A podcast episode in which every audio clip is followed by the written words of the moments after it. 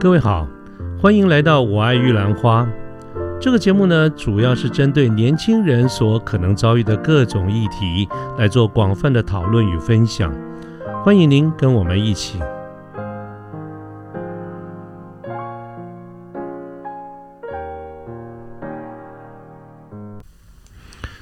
嗯，各位好，我是卢天记。现在是民国一百一十年的一月二十六号星期二的下午。那么今天呢，想来跟各位继续我们的这个谈古论今这个讲座。这个讲座在上次第一集播出之后呢，有一些爱听故事的这个听众朋友们就呃跟我联络说，来继续讲故事哈，这是蛮喜欢听故事的。好，那我们今天就来继续讲故事。呃，今天的这个主题呢，我们仍然延续的我们之前所规划的，在在《战国策》这一个剧作里面的《东周策》，我们里面挑了一篇来跟大家说明。那么这篇的题目呢，叫做“杜赫欲众景翠于周”。还是一样，我们一开始的时候先跟大家说一说这个时代的这个背景哈。那我们上次提到周朝是在中国历史非常早期的一个朝代，它的国祚非常长，有八百多年。呃，它的后半段。是所谓的东周，那么东周的这个后期呢，就是战国时期，群雄割据啊，这个诸诸侯割据，这韩赵魏楚燕齐秦，这个诸国诸侯都非常的强大，反而是呢，周朝的共主就周天子啊啊，在这个变成非常示威了，他的不管是领土啦或者人民啦都非常小啊，所以这个是当时的一个背景啊，所以。呃，当时的君主就是东周君哈，东周君我们上次已经出现过了。东周君呢，他这个他的这个朝廷里面有一个职位出缺，所以他很想从这个呃当时的列强啊，就是这几个诸侯这边看看找找人才，看看能不能啊，看有没有人愿意来东周这个朝廷里面来任职。啊，这是当时的这个时代背景，主要就是因为战国时期哈，也是这种各国的这个人才哈，大家都非常自由奔放，可以在各国之间游走啊，寻找好的工作机会啊，所以当时东周军就有这样的一个想法。那么这个故事呢，讲的。讲的就是说，在当时东周军他因为有想要找人才，所以就广广广纳各方的意见，看看有没有人有推荐啊，有一些好人才，哪个诸侯都没有问题啦，我们想办法去这个挖角啊，挖角过来。那么这个时候呢，有一个人，有一有一个人叫做杜赫，这个杜赫呢，他就是专门做这种人才的中介。换到今天来说的话，就是我们常讲的猎人头公司，就 Hey Hunter 了哈。所以这个杜赫呢，他当然他心中也有一些的他的这个目标的这个人才，因此呢，他就来面见东周军，他跟他约了这个时间来拜访中周军，做一个游说。啊，我后来觉得，其实好像在古代要约谈这个呃君主，好像也不是很难的样子哈。这个这个这个杜赫呢，他就约了呃约了时间去拜访东周君，并且跟他想要再说服他，想要他跟他推荐人才。他是怎么跟东周君说的呢？他说：“哎，这个君主，我跟你报告一下哈。那么坦白说，以目前的这个局势来看，您的这个国家哈，不管是就土地就人民。”都相对来说是属于比较小的，我想相对于其他这个国家，我们大家也都看得其实蛮清楚的。所以现在有一个人人职位出缺，就算您呢把您尽量您倾其所有，你有什么样的一个好的职位、好的这个呃财待遇、经营财宝，你要拿出来去找人，我觉得坦白说，效果应该不会好到哪里去啊？为什么呢？我想我跟您。说一个故事来做一个比拟好了，我们就拿一个例子啊，就是捕鸟人，就是想想看，这个抓鸟的这个人呐，他要去设这个网，他会在什么地方设呢？如果他今天选在一个没有鸟的这个地方去设那个网来捕鸟，那不用想也知道嘛，一定没有什么鸟好捕嘛。可是如果他把这个鸟啊放在这个到处都是鸟的这个地方，就一定会比较好吗？其实也未必。为什么呢？您想哈，假设这个地方鸟非常的多，那这个捕鸟人他把在架网的这个时候，是不是非常也有可能会去惊动到这些鸟，那把他们吓跑了，所以不一定能够捕得到鸟。所以你看那个有经验的捕鸟人啊，他们都会把网子怎么架呢？去找一个地方是有鸟，但是没有非常多，就选在这个地方来架这个网。诶，往往反而会有比较好的成绩，可以捕到比较多的这个鸟。那么这个是从捕鸟人他们是怎么样根据什么样的一个原则来选择在哪边张网捕鸟？那君主啊，您从这个例子可不可以也去想到一件事情？如今呢，我们这整个的我们的国土也小，人民也小，相对来说不算非常强势。我们就算是把这个我们有限的这些预算、这些钱呐，我们去找那些目前已经在各国都已经位居高位、声势显赫的这些人才们，我觉得他们也未必看得上了啊，这是实话。呃，请恕我必须要这么呃实说。但是如果我们把这些这个这个金银财宝，不管它是多少，毕竟它也是我们国家的财富。我们把这些钱去找到一些看起来很普通的这人身上，我看我们也大概没有办法指望他们能够做什么事情。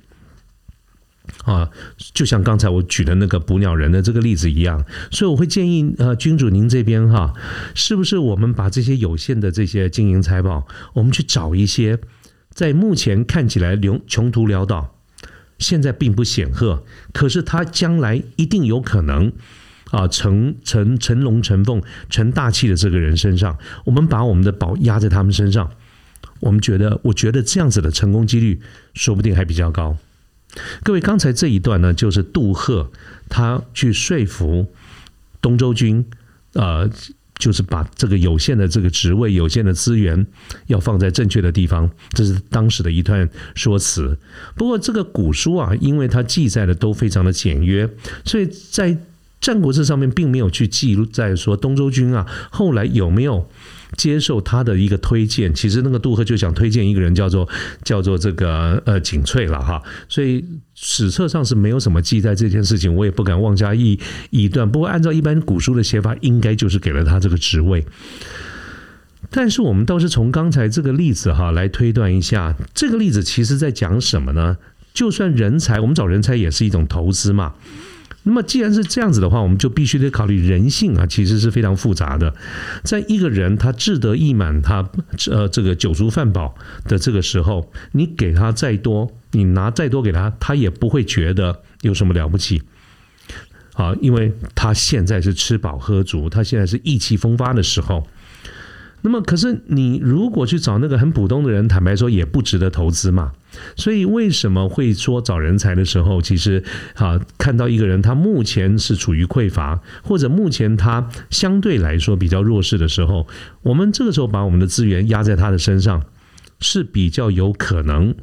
啊得到一个比较好的这个结果啊，就是选一个人最不得意的时候，在他身上投资，也比较容易能够换得他的感激，将来回报会比较大一点。那么，杜赫他这样子的一个推理跟这样的一个想法，其实换到我们现在的企业管理的思想，其实讲的就是我们常讲的 CP 值，就是一个人的性价比。选在一个人最划算的时候、最匮乏的时候，在他身上投资，我觉得在古人就已经看到这一点，我觉得是非常非常值得称道的一件事情。可是，当我们听完这个杜赫的这个例子的时候，我马上又在心中又想到另外一个例子，也是在当时差不多的时候，也是跟人才培养高度相关的一个例子。我觉得应该刚好借这个机会也跟大家分享一下，就是在历史上战国时期有一个非常有名的商人叫做吕不韦。这个吕不韦呢，他一样也就是战国时期，他们差不多就是同一个时期的人。他是魏国的濮阳人，他这个魏哈是保卫。的这个魏不是伸张守卫的魏啊，在战国七雄战国的时代里面有韩赵魏楚燕齐秦，那是另外那个伸张守卫的魏是属于非常强的国家啊。魏武卒是当时非常有名的一个部魏国的部队嘛哈。那么但是呃吕不韦是另外那个魏哈，保卫的魏是相对比较小的这个这个国家。那么吕不韦呢，他是非常有名的一个商人，那么这个他也擅长于投资。那么，在他所有的这个投资投资的这个过程里面，最为人称道的一件事情，就是他在当时在赵国的首都邯郸，他认识了结识了秦国的这个赢异人。在战国时代，哈，各国因为竞争，这其实大家亦敌亦友，大家一方面打打杀杀，二方面又透过外交，希望能够结为盟友，哈，彼此都希望能够这个互相的这个利用。所以在战国的时期，非常流行一件事情，就是人质。也就是呢，各国的君主常常会把这个呃这个君主家的二代哈，比如说他们的这个子女啊，会送到别的国家，有甚至是敌对的国家作为人质，表示友好，表示说，你看我们的这个呃后代都呃二二代都压在你那儿了，我们一定是相对友好的。当时呢，呃，吕不韦他就在韩这个赵国的首都邯郸，那么他认识了这个秦国去压在赵国的人质哈，也是一个王公或贵族的后代，叫做嬴异人。那么他。千方他看到是一个非常大的一个机会，他这个千方百计的去笼络嬴异人，对他非常的好，甚至把妻妾都嫁给他了。那么，而且想尽办法帮助他成功。那么后来呢，确实也这个这个嬴异人呢，他也就是回到了秦国以后啊，这个飞黄腾达，一路往上。后来他就是秦国的君主，叫做庄襄王，秦庄襄王。这一把可真是押对了哈，所以吕不韦呢，就后来就当了秦国的首相，他的宰相相国。那么这个做了很多的这个事情，吕吕不韦几个大事啊，比如说他动用了很多的这个呃文人骚客，做了《吕氏春秋》，这是在历史上非常有名的一个著作啊。那么《吕氏春秋》最有名的就是他非常自豪这里面啊。写的都是字字珠玑，没有办法，你你一般人你没办法改了啦，所以他当时悬赏了，有谁可以改我其中的一个字，我送你千金啊！这就是后来有一个成语叫做一字千金这个故事的这个由来。那吕不韦在当了相国以后，他还也做了一件事情，就是啊，他诛杀了东周军，就是我们刚才讲的东周军，周周朝最后一个。君主东周君啊，所以他动手是啊，干掉了这东周君，所以吕不韦在当时是叱咤风云，几乎整个秦国就是他说了算。当然了，哈，这个秦庄襄王后来哈，在下面就是这个下一代，就是叫做呃秦王嬴政，就是后来的秦始皇。所以吕不韦的后下场其实也蛮悲惨的。不过这个这牵涉到就另外一个很大的故事，以后我们找一个机会专门来讲这个吕不韦的故事。但是回过头来看，我刚才归纳了一下，吕不韦这个事情也是一样，他做的这个投资更长了。他可以说是一个慧眼独具的人，一眼看到了这样的一个商机啊，买卖商品。买卖这个呃这些利润都远远不不如扶持一个人当上一个国家的这个君主啊得到的利益大，他得到的就是相国这样的一个职位。但是他是怎么做到的呢？他是选在秦异人最惨的时候，也就是说最穷途潦倒，被送到别的国家去当人质的时候，别人没有一个人看好他。那个吕不韦就是有这样子的一个眼光，看对他押宝。啊，所以这是人才啊，这个这个要看准时机，来来。那么这其实这两个例子，我们都可以得到一个共通的一点，就是你投资一个人才啊，或者要在他最最不好的时候，那如果他很好呢，怎么办呢？把他拉到不好的时候，把他拉到不好，然后再再重新投资。啊，这个就叫做它的部位要重整它的部位。那说到这个呢，我就在跟各位啊，今天刚好讲故事讲到兴头哈，我们就来讲第三个故事。这个第三个故事我们就要拉到啊比较近代了。我们讲的就是清朝的初年。呃，清朝初年有三个皇帝哈，康熙、雍正、乾隆，就是康雍乾这三朝。大概加起来有个一百三四十年左右，是清朝的清初的盛世。那么从乾隆之后呢，清朝就走到衰弱了。但是在这三个皇帝所在的这一百三四十年左右，是清朝最强盛的这个时代时候。尤其是一开始我们讲的康熙皇帝，康熙皇帝这个人称千古一帝啊，他有非常多的这个事迹。但是到他晚年，其实已经开始有一些松动啊，所以呢，康熙也自己也知道这个情。情况，所以晚年他有个非常重要的一个任务，就是选择合适的人，把地位传给他。因此，在历史上，包括正史，是正史还不一定有了，包括我们可能够看到这些拜官野史里面，谈到了很多九王夺嫡，就是啊，大家争夺地位的这个这个这个这些故事哈，包括二月河，包括电电视剧什么都有很多描写这方面的这个事情哈，但是。康熙在最后最后的这个日子里面，他已经没有在这个呃紫禁城里面啊办公了，他最后都到这个畅春园去休息。要人的身体不好了，所以他几乎都是在畅春园里面。他最后的那几几天几几。呃，几天这个日子里面，他其实做了很多的部署，其中有一个部署就是大，就是这个布局了哈，就是大幅度的去贬低这个罢黜很多当时的人才啊，包括这个你说宰相马齐啦，包括他的这个呃文人的这个这个白衣的宰相方苞啊，都被他放逐的放逐啊，辞退的辞退，下监狱的下监狱。那么更有名的就是这个。皇十三子胤祥，其实王之前就已经被他啊关到中人府去了。当然，在小说里面，就是他被关了十年。那正史上面记载的这个允祥，他是被关了一年。意思就是说，这些非常有名的，不管是文文人武将啊，都在康熙在做政权交替的时候，被打压的打压，罢黜的罢黜，放逐的放逐啊，监禁的监禁啊，下狱的下狱。那么这个时候，大家会觉得什么呢？康熙是怎么样了吗？是老糊涂了吗？是已经病到这个昏头了吗？把国之栋梁啊，这些人才都做了这样子的一个处分。其实康熙在做什么动作呢？就是准备为下一任的这个君主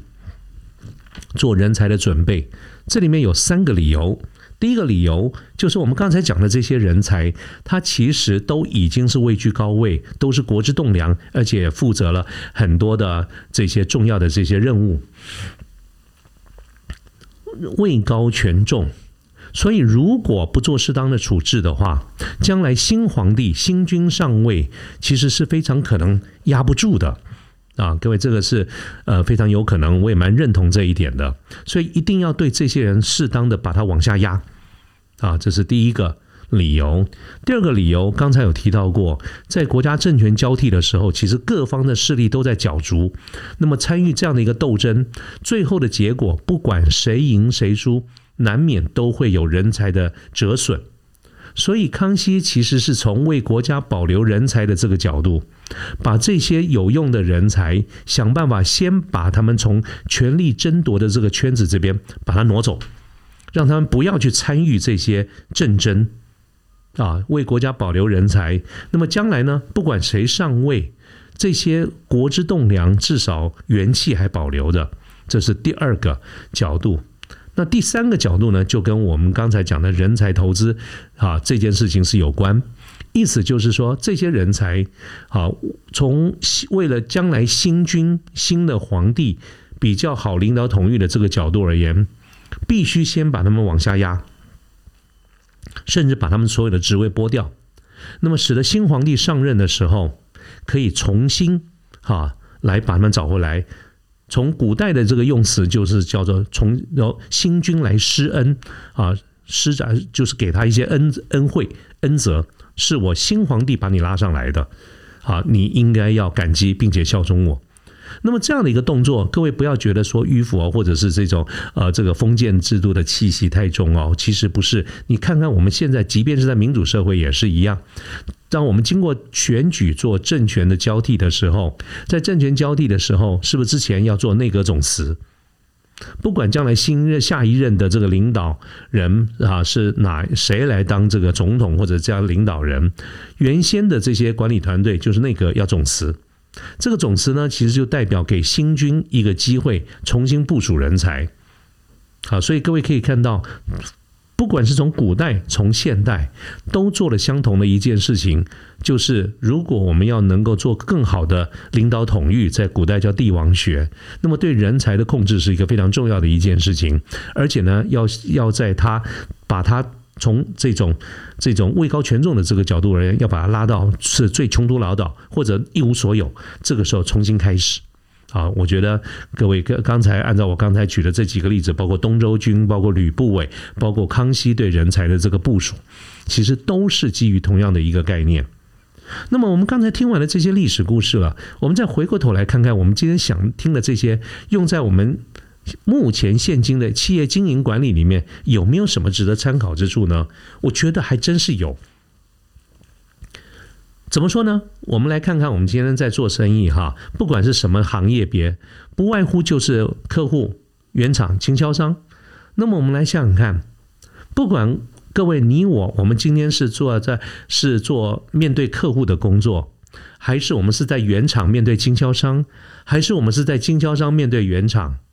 或者我们在经销商面对客户，不管是这几个关系，其实，在我们的每天的生活跟我们的业务拓展的过程当中，我们应该有一个共通点，就是你我心中都有一种概念，叫做分级制度，也就是客户也有分 A、B、C 级，好客户、大客户、普通的差一点的原厂啊。假设我是代理商，我代理很多的原厂，原厂也有分 A、B、C 级，那么。从原厂的观点来看，经销商也一样分 A、B、C 级，客户分级制度、经销商分级制度、原厂分级制度，其实代表的就是在我们心中它的重要的地位、它的影响力其实是有差的。那么各位，从这种分级制度之后所带来接下来一个问题就是，我们的资源应该用在 A 级还是 B 级？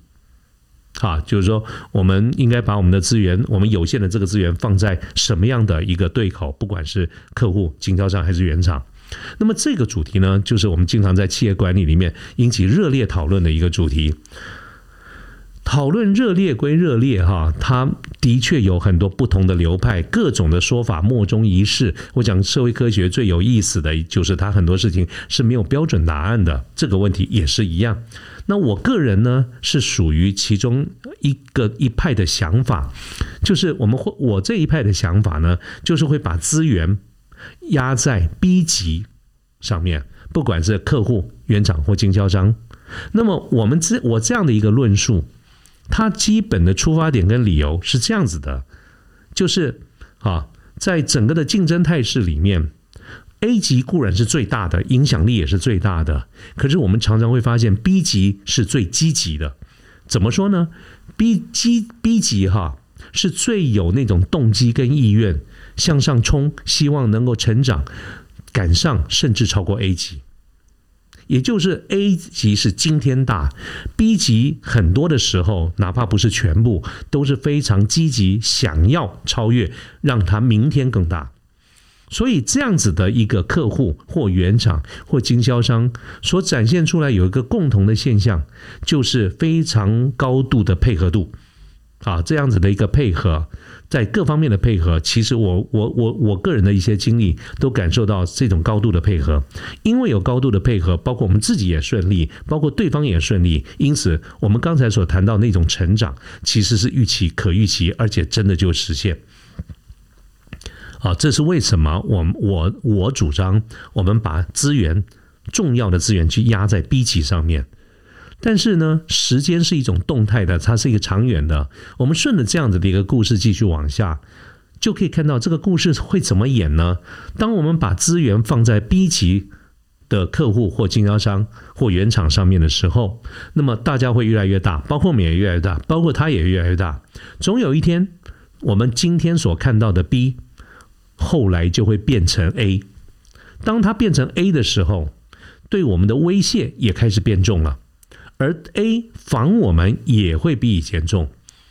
啊，意思就是到了未来的那个时候，彼此的摩擦、心结，甚至于猜忌，也当然也就会比今天重。因此，不管哪一方在心中，好，又会有一个黑暗面，就是我们要开始产生另外一件事情，就是在我们面对未来的。A 就是今天的 B，好，当我们问面对未来 A 在相处之余呢，我们又要开始重新找寻新的 B，重新在他身上投入，重新寄望于新的 B 有未来的一个远景啊。那么这个就是啊，我 我过去所经历的一些事情。说当你时间轴拉长了以后，我们对于所谓的分级制度的一些看法，其实把它简单的归纳一下，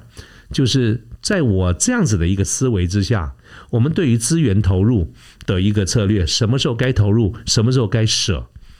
它的基本的方向就是，我我会把最能够开疆辟土的伙伴放在协助 B 级